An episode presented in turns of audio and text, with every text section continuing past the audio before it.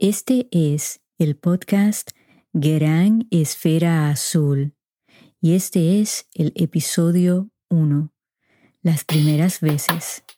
Dale.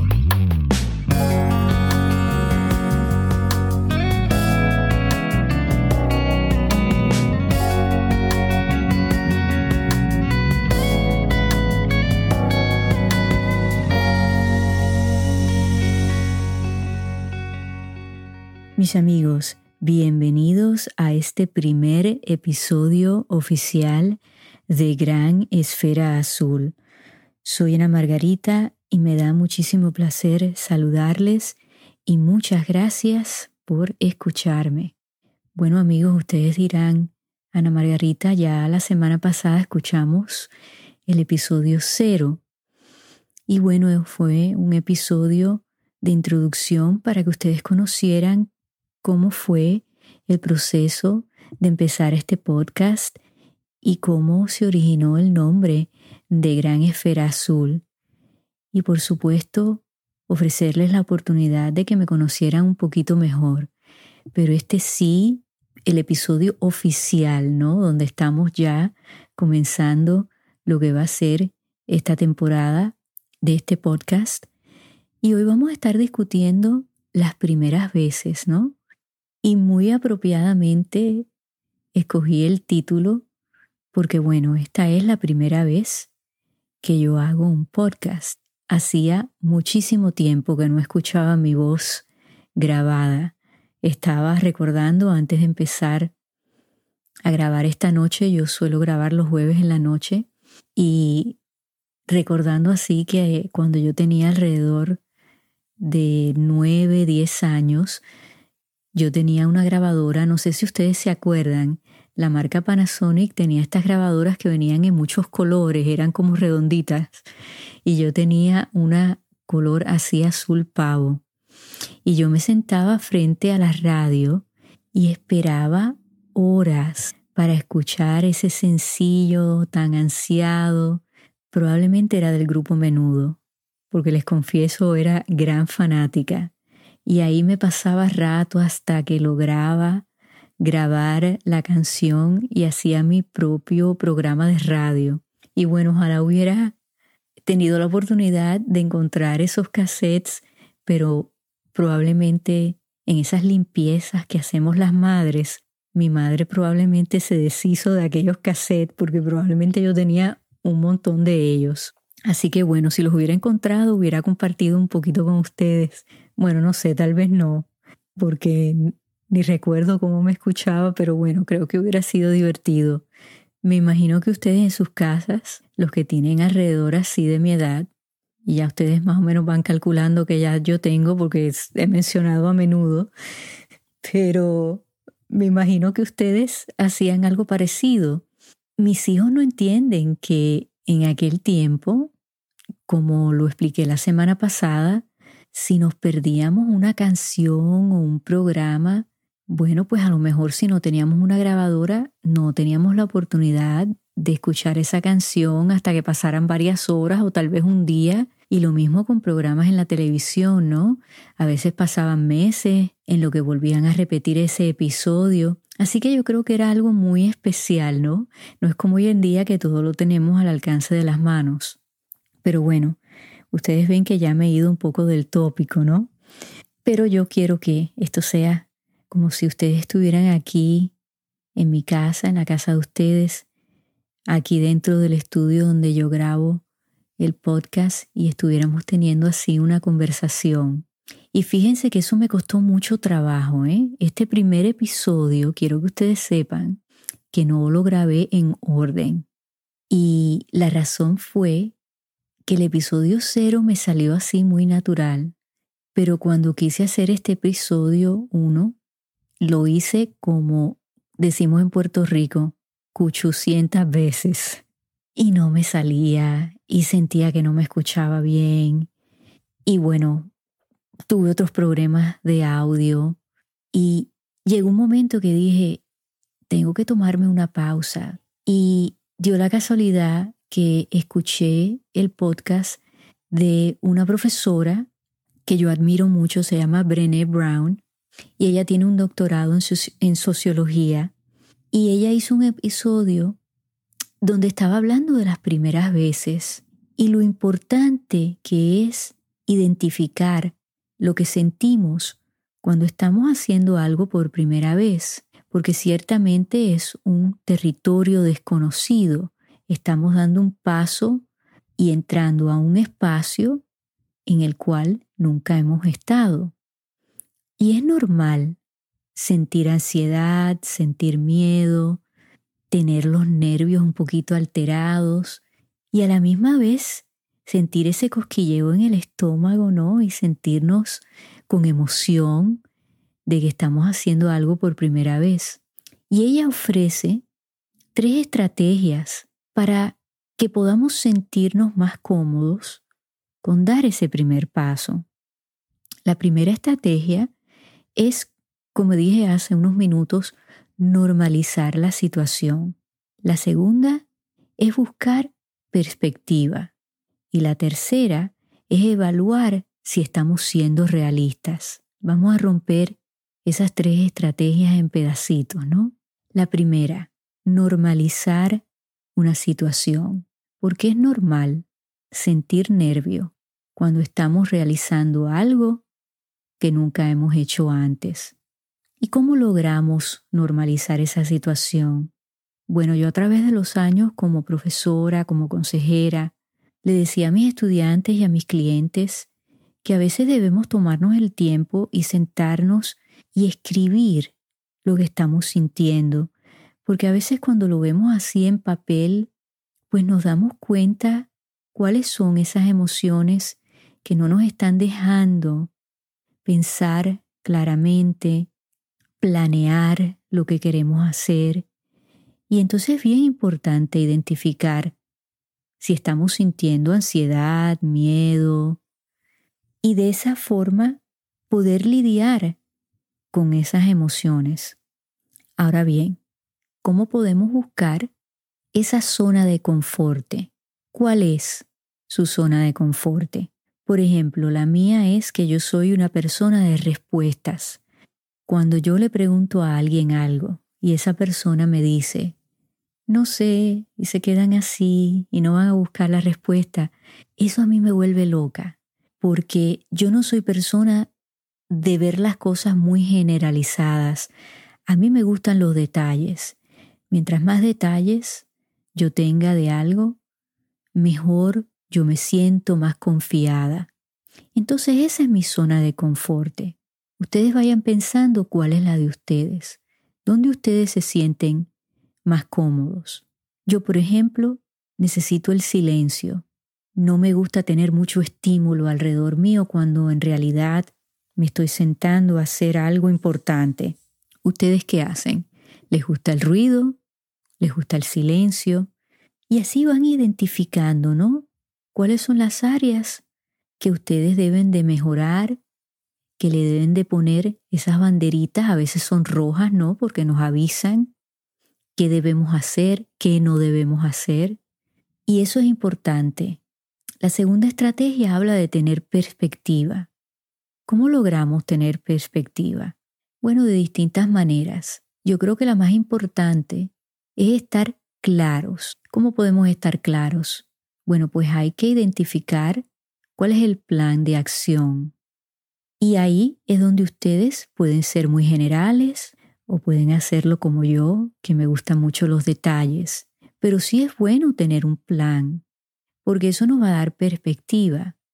También nos debemos de educar, buscar esa información, estar seguros que la información que tenemos es la correcta, que tenemos los hechos, porque mientras más sólido podamos dar ese primer paso, pues mejor, porque así nos vamos a sentar, sentir, perdón, más confiados.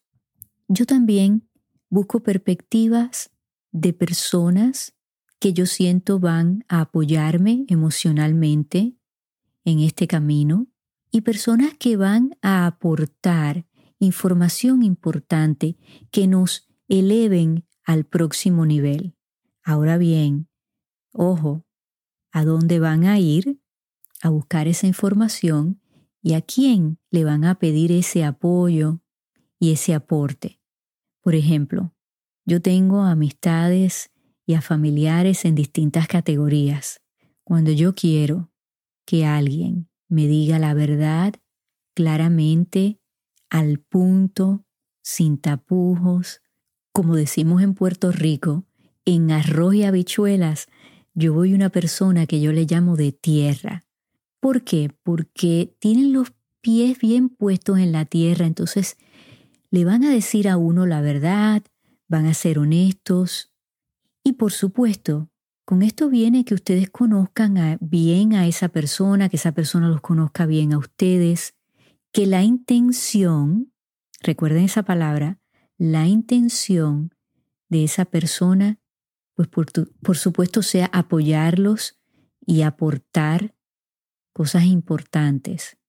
Cuando yo quiero que alguien me inspire, me halague, me haga soñar más allá de lo que yo tenía pensado, pues yo voy una persona que yo le llamo persona de aire.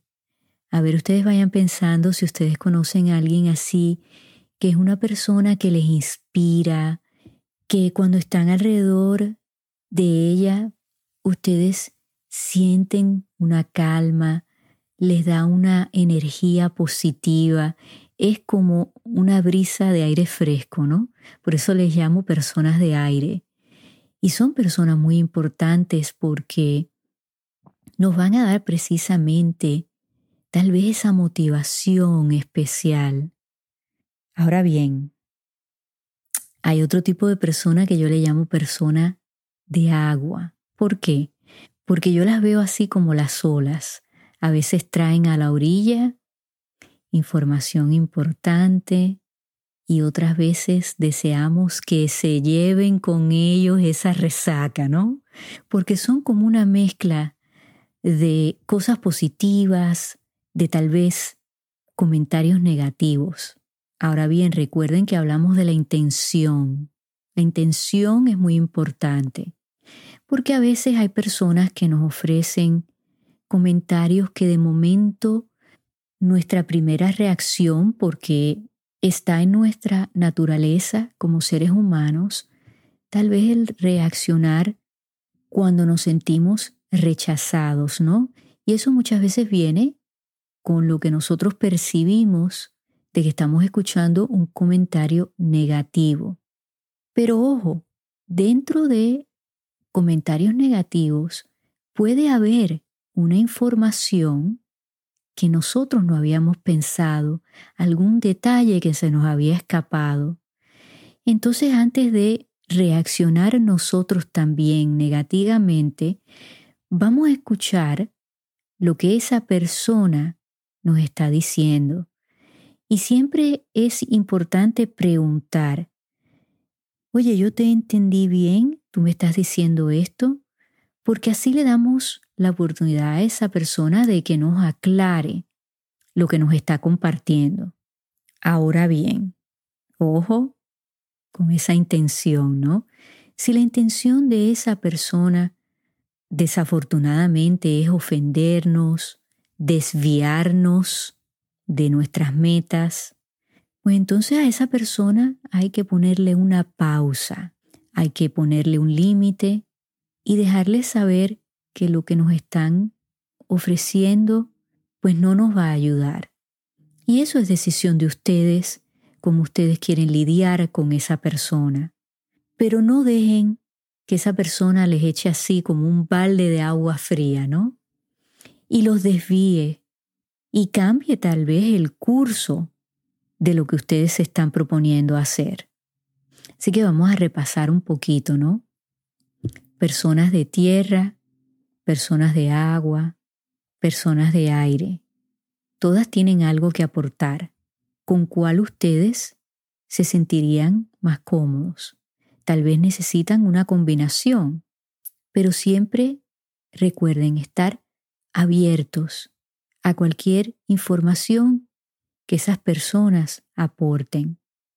No reaccionen impulsivamente. Traten de escuchar y de procesar lo que se les está aportando. Y si al final ustedes deciden que lo que están escuchando no es para su bienestar, para su crecimiento, pues pongan a esa persona en pausa.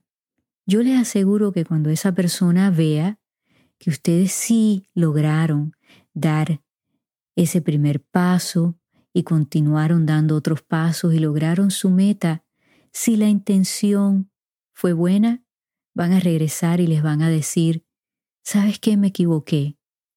Mira, lo lograste. Y eso siempre es excelente. Y tal vez los una más a esa persona. Vamos a hablar de la estrategia número tres, que es evaluar si estamos siendo realistas. ¿Y cómo logramos eso? Bueno, la profesora Brown, ella dice que muchas veces el anticipar algo es crear resentimientos que están a la vuelta de la esquina. Vamos a romper eso en pedacitos. A veces anticipamos cosas y ya las damos por hecho y cuando no suceden, pues entonces nos frustramos, le echamos la culpa a otras personas, tal vez a nosotros mismos. Y eso no es productivo. A veces nosotros somos nuestros peores críticos, ¿no? Y la crítica debe ser constructiva. Cuando es destructiva, bueno, pues la palabra lo dice, no estamos construyendo. Y aquí lo importante es, después que se da ese primer paso, pues dar los que siguen hasta que nosotros podamos alcanzar esa meta. Así que cuidado con anticipar para que así no creamos esos resentimientos. ¿Cómo podemos minimizar el anticipar cosas que a lo mejor nos estamos adelantando? Bueno, pues yo creo mucho en escribir listas, ¿no? ¿Qué vamos a hacer con esta parte del proyecto A, B, C, 1, 2, 3. Y vamos a ver si somos realistas en cuestión de cuánto tiempo nos va a tomar, qué herramientas necesitamos, cuánto vamos a tardar en tal vez aprender una información nueva, si vamos a encontrar aquellas personas que nos van a ayudar y todas estas cosas toman tiempo, por eso es importante explorar y ser curiosos y darnos el tiempo que necesitamos, porque a veces se dice, ¿no? Que el tiempo es oro, pero a veces tomamos ese tiempo y nos decimos a nosotros mismos, esto lo tenemos que hacer ya, porque si este proyecto no lo terminamos tal día, tal hora, entonces no lo voy a terminar nunca. Y yo creo que el tiempo de Dios es perfecto. Eh, si ustedes son personas que son espirituales, que son religiosas, bueno, pues crean en eso. Y si no lo son, pues está bien también.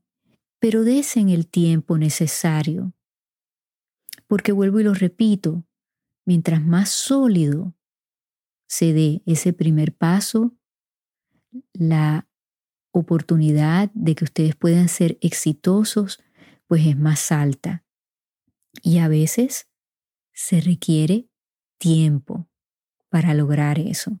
Otra forma en la que podemos evaluar si estamos siendo realistas, pues es envolviendo también a esas personas que nos ofrecieron esas perspectivas tan valuosas, ¿no? Y así podemos evaluar si estamos siendo en realidad realistas con nosotros mismos. Las personas que nos conocen bien nos pueden aportar ese tipo de información. Así que vamos a repasar estas tres estrategias. Normalizar, buscar perspectiva y evaluar si estamos siendo realistas. Yo les voy a compartir un poquito de lo que fue el proceso de hacer estos podcasts. Como les compartí en el episodio cero, yo estuve pensándolo bastante tiempo y me tomó un año en lo que en realidad pude sentirme confiada de que ese era el paso que yo quería dar, porque quise pensar a largo plazo, qué quiero hacer, por ejemplo, por los próximos cinco años. Y esto era algo que yo lo tenía dentro de mí, era una inquietud que creo que, fíjense, lo, lo empecé a sentir desde muy niña, pero a veces el curso de la vida de uno pues cambia y uno como que guarda en una gavetita dentro de uno eh, sueños que uno tiene cuando es niño, pero cuando son cosas reales que te nacen naturalmente, vuelven a salir y vuelves a tener esa inquietud. Pero quise darme tiempo para poder informarme bien. Como les dije, soy persona de detalles, entonces escuché de todo tipo de podcast. Y sí me intimidé porque hay personas que están haciendo podcast desde hace muchos años, que son personas con muchísima experiencia, con muchísimo carisma y que han trabajado en esta área de las comunicaciones por largo tiempo. Yo no tenía nada de eso, pero fíjense, si yo hubiera utilizado todo eso de excusa, pues bueno, no lo hubiera hecho. Y yo conocí a una señora en Puerto Rico que siempre decía, yo lo hago para que no me cuenten. Y eso siempre se quedó conmigo. Y la recordé muchísimo en ese año. Y dije, ¿por qué no? Lo voy a hacer para que no me cuenten, porque he pasado todas estas horas escuchando todos estos podcasts que aprendí muchísimo de ellos, pero yo lo quiero hacer yo y ser yo. Yo no puedo pretender, amigos, ser ahora como esta profesora que les mencioné, como Oprah, como, no sé qué les cuento, cualquier eh, locutor que ustedes conozcan, cualquier personalidad de la televisión, porque ahí no es donde ha estado mi experiencia. Y por eso grabé este primer episodio tantas veces, porque creo que eso me influenció un poquito y aunque yo no lo quería hacer, pues de momento cuando estaba hablando pensaba en todos estos grandes personajes que han sido mis maestros. Y entonces decía, ay, esto no me salió como quería, y ay, no me escuché bien.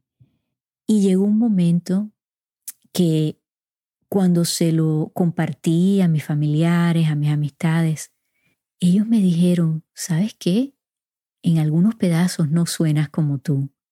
Y me dijeron, lo que a nosotros nos atrae de ti y que llamamos que tienes ese superpoder, es que se nos hace fácil hablarte porque tú nos haces sentir cómodos. Y tienes mucha facilidad de palabra. Y saben qué, amigos, cuando me senté delante de este micrófono y así me imaginé que ustedes estaban aquí conmigo y qué preguntas me harían, pues todo empezó a fluir. Y dije, si cometo un error y tengo la oportunidad de editarlo con mi ingeniero de sonido, que es mi hijo, bueno, pues perfecto. Pero si no, así se queda porque así salió natural. Y eso solo sucedió cuando no me puse esa presión. Y cuando entendí que tenía que ser realista porque no voy a tener el tiempo de grabar el episodio 800 veces, ¿no?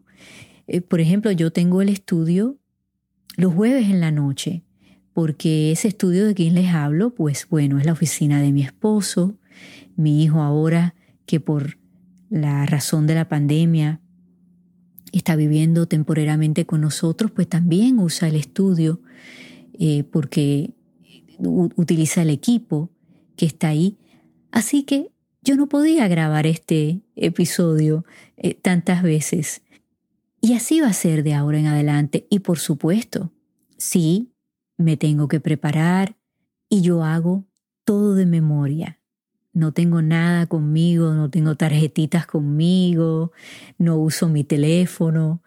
Y esa es mi zona de confort. Siempre lo he hecho así desde niña. Y en episodios futuros, bueno, se van a enterar por qué yo desarrollé esa habilidad de memorizar las cosas.